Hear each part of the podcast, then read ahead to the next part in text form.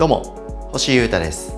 ポズニャクという名前で音楽をやっていたりダルジャブステップクラブというバンドに所属しています。ポッドキャストチャンネルミニマリズムとその周辺お聴きいただきありがとうございます、えー、本日はですね、え日曜日ということで、えー、月火水木金土今週をざっくり振り返ってみたいと思っています。最近はですね、え、このポッドキャストの更新のスタンスというかペースというかスタイルをもうちょっと僕なりにアップデートしたくてですね月曜と火曜で1エピソード水曜木曜で1エピソード金曜土曜で1エピソードというふうにですねえー、1回でガッと喋る内容をもうちょっと僕思いっきり喋りたいんでがっつり喋りそれを2分割して投稿していくようにしました。で、えー、日曜日はそれらを振り返ったりとか僕の活動のおさらいというか告知というかね、お知らせ事なんかをしたりして、え整える日にして、えまた明日から月曜からしっかり1週間またやっていくと、こういう風なスタイルにしてみてます。はい。なので、え今日はですね、ミニマリズムとか習慣とかそういう話ではなくて、えこのポッドキャストのこの1週間の話とか、僕の活動の話をざっくりしてみたいと、こういう風に思っていますので、え今日は軽めの、日曜日は軽めのエピソードということで、えそういう感じでお付き合いいただけたらなと思っていますのでよろしくお願いします。と今週はですね、えー、ポッドキャスト月火水木金土もちろん毎日更新してきたわけなんですけど何の話したかなって今僕自身もポッドキャストを振り返ってます、えー、僕のチャンネルを見ながらね。えで月曜火曜はですね、えー、シェアリングエコノミーですね。あの物を持つとかではなくて、えー、世の中にあるサービスを利用して、まあ、そのサービスを使うというかそれを使ってる時だけ借りるみたいなことってものすごく便利だし物質的な負担もないから面白いんじゃないかみたいな話をしてみました。これまさにミニマリズムって感じの話でしょうかね。今車を持ってる人よりえシェアとかレンタカーで乗りたい時だけ使うとかタクシーの方が計算してみたら安かったみたいなことに気づいてる人が結構増えてきてるのではないでしょうかね。そういうノリでですね、え、どんどんどんどん共有に、え、社会は向かっているかなと思います。これはですね、僕がミニマリズムを勉強して、え、本当に良かったなと思ったポイントの一つです。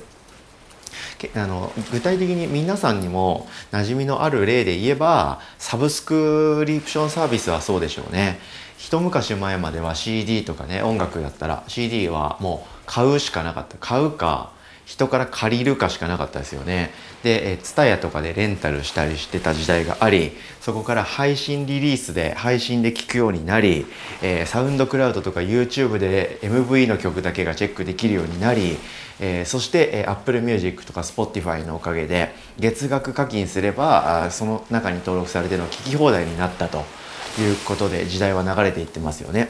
で、えー、思い入れがあるアーティストの CD を買うとか、えー、応援の意味が込めてとか物質的にかっこいいとかっていう理由で CD を買うっていうことはまだまだあると思うしそれは僕もすごいいいなと思っていますが、えー、音楽を聴きたいからっていう理由で、えー、単純にその手段というか目的を達成するための手段として CD をバンバン買うっていう人結構減ってると思うんですよね。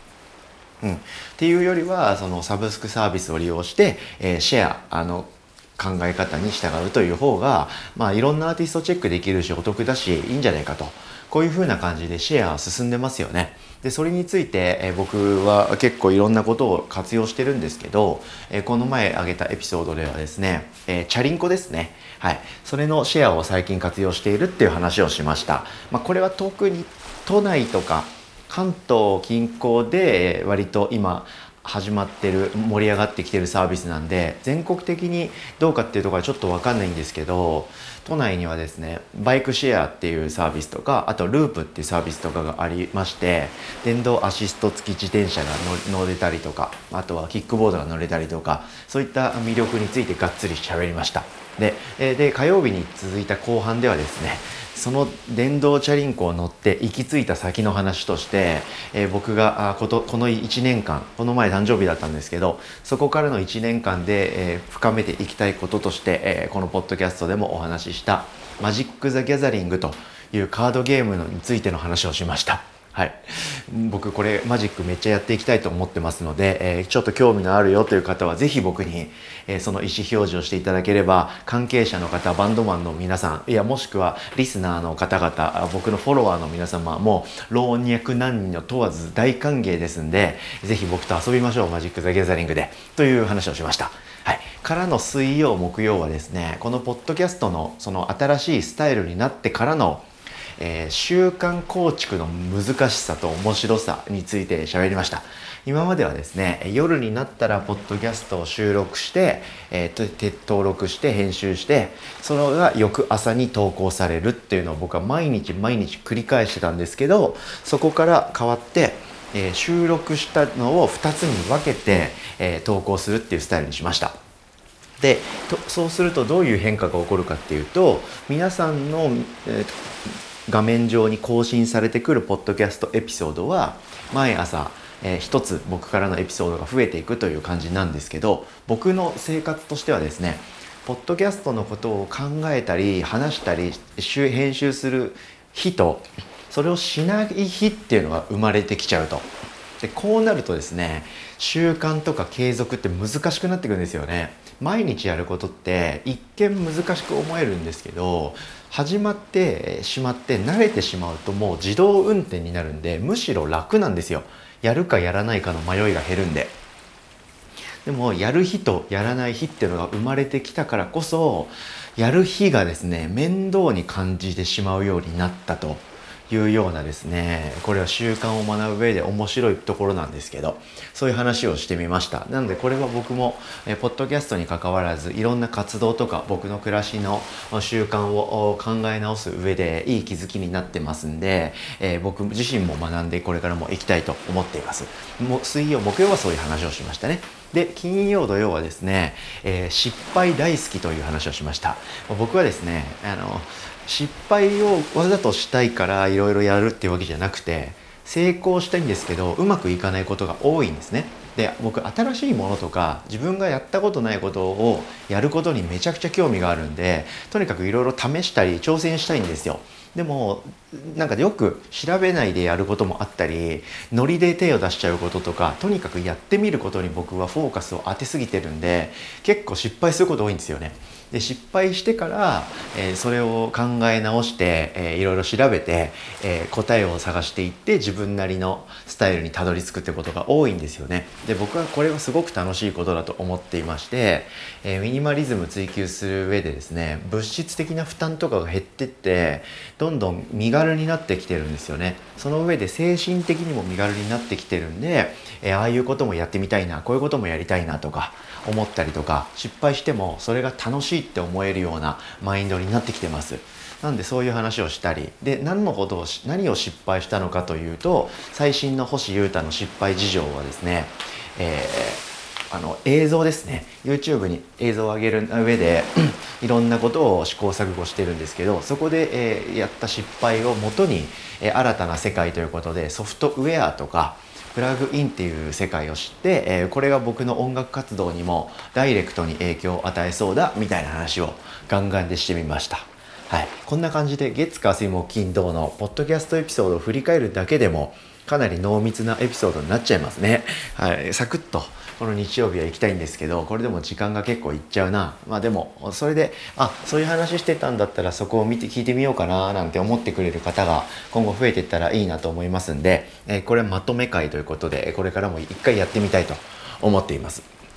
でこれがポッドキャストについてのざっくり振り返りでした。で僕自身の活動に関してはですね今オズニャック僕のソロは絶賛生演奏ものの作品群のレコーディング中です。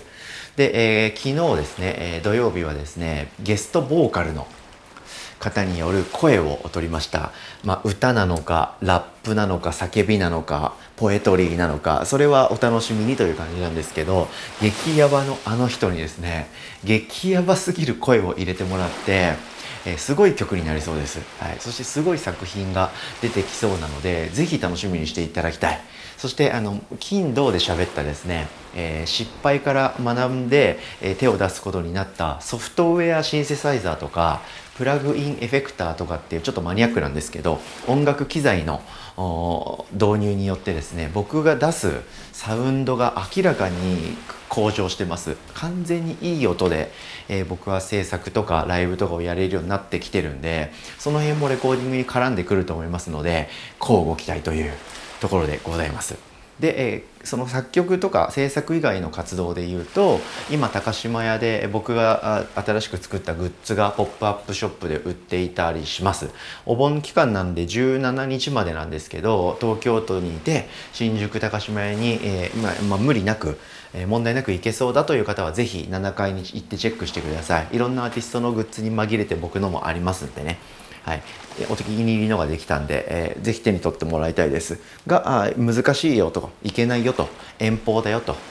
ちょっと自粛だよという方もいらっしゃると思いますからそういった方に向けてポップアップショップがストアが終わってから通販で出そうと思いますので、えー、ぜひそれもチェックしていただければと思っております。そして YouTube ですね。この配信活動というか僕が今がっつりやっていきたい。YouTube に関してはさっき言ったオズニャックのレコーディング関係の作業ががっつりあったのでほとんど更新できない週でした。ちょっと悔しいですね。でも動画の撮影自体はですねちょこちょことやっていますんでそれらを編集して出していこうかなと思います。昨日は生音のレコーディングで、えー、そのためにちょっと準備してたこととかいろいろありましたがそれは一旦ちょっとだけ落ち着くのでその隙を見計らって新しい動画配信どんどんとやってきますんで引き続きチェックいただけたら幸いとでございます。こんな感じですかね。ざっくり今週を振り返りましたけど僕の中では新しい学びとか、えー、気づきとか失敗ばっかりで楽しい週でした。でお盆も終わってまた明日からはあ新しい週ですけど